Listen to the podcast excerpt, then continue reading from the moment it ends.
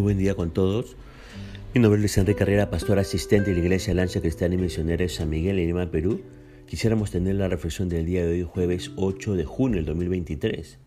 Hoy nos corresponde reflexionar en el pasaje de Filipenses capítulo 2, a partir del versículo 5 hasta el versículo 11.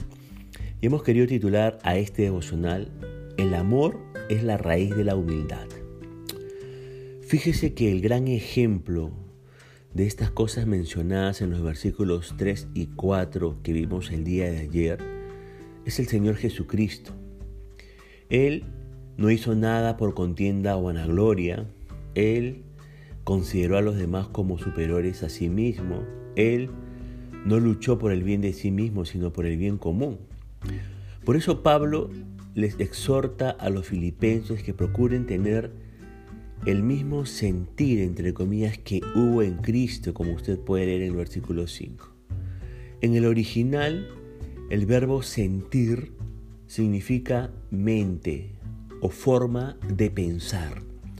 Pero la palabra sentir se podría traducir por la palabra actitud. La actitud de aquel que, siendo tan grande y poderoso, no vino para ser servido sino para servir. La grandeza de Cristo radicaba en que era Dios.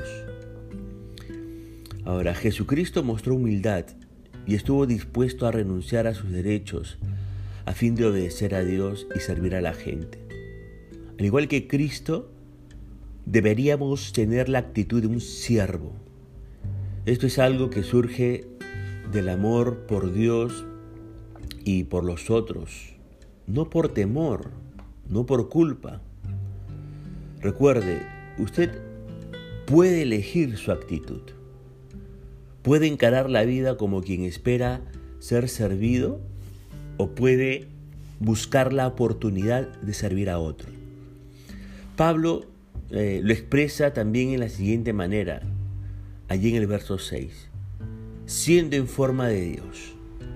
La palabra forma no debe ser entendida como forma física.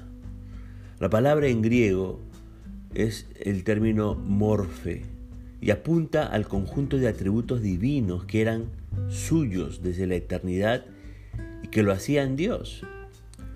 A pesar de eso, dice Pablo, Cristo no se aferró a ser Dios, sino que se despojó a sí mismo, dice el verso 7 no dejó de ser Dios, sino que aceptó las limitaciones impuestas por la encarnación.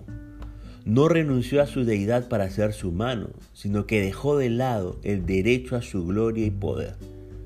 En su misión a la voluntad del Padre, Cristo limitó su poder y su conocimiento y continúa diciendo el verso 7, eh, ¿no? Tomó la forma de siervo. Tomó la forma, es decir, de un esclavo. ¿no? Ahora, qué tremendo contraste, ¿verdad? Eh, esto nos hace recordar las palabras del Señor allá en Marcos 10:45, que dice, porque el Hijo del Hombre no vino para ser servido, sino para servir y para dar su vida en rescate por muchos. Pero también nos hace recordar su acción de lavar los pies de los discípulos ahí en Juan capítulo 13, mostrando una completa humildad frente a ellos. Ahora bien, dice el apóstol Pablo aquí en ese verso 8, estando en la condición de hombre, ¿no? Estando en la condición de hombre, él se humilló a sí mismo, haciéndose obediente hasta la muerte y muerte de cruz. Si el Señor solo hubiera venido para enseñarnos de Dios, la encarnación eh, hubiera sido suficiente. Pero, pero, Él vino para redimirnos del pecado, para salvarnos del pecado. Y para eso era necesaria la muerte. Y una muerte sangrienta, que incluyera el derramamiento de sangre. La muerte en la cruz fue una forma increíblemente dolorosa de morir, pero se hizo necesaria ¿Para qué? Para ilustrar la ira de Dios sobre el pecado y el derramamiento de sangre para expiar nuestras culpas. Cuán asombroso es que el hombre perfecto tuvo que morir en la forma más vergonzosa para que nosotros no tengamos que enfrentar el castigo eterno. Y fíjese que la recompensa para Cristo fue doble. ¿Cuál fue la recompensa para Cristo? En primer lugar, salvar a la iglesia, salvar a su novia, como dice Efesios 5, 25 al 27. Y en segundo lugar, la recompensa para Cristo fue ser exaltado por el Padre. Y ese es el tema de los versículos 9 al 11. Se habla acerca de la exaltación de Cristo eh, a través del Padre. Fíjese que aunque hoy en día eh, muchas personas siguen ignorando a Cristo, Fíjese que hoy en día muchas personas siguen ofendiendo el nombre de Cristo. Un día estas personas tendrán que doblar sus rodillas ante Él reconociendo su grandeza. Porque dice, eh, toda rodilla se doblará delante de Él. Ahora, pensemos un poco. El Señor se humilló en obediencia al Padre, como usted puede leer en el versículo 8. Y esa, esa humillación en obediencia al Padre lo hizo por amor.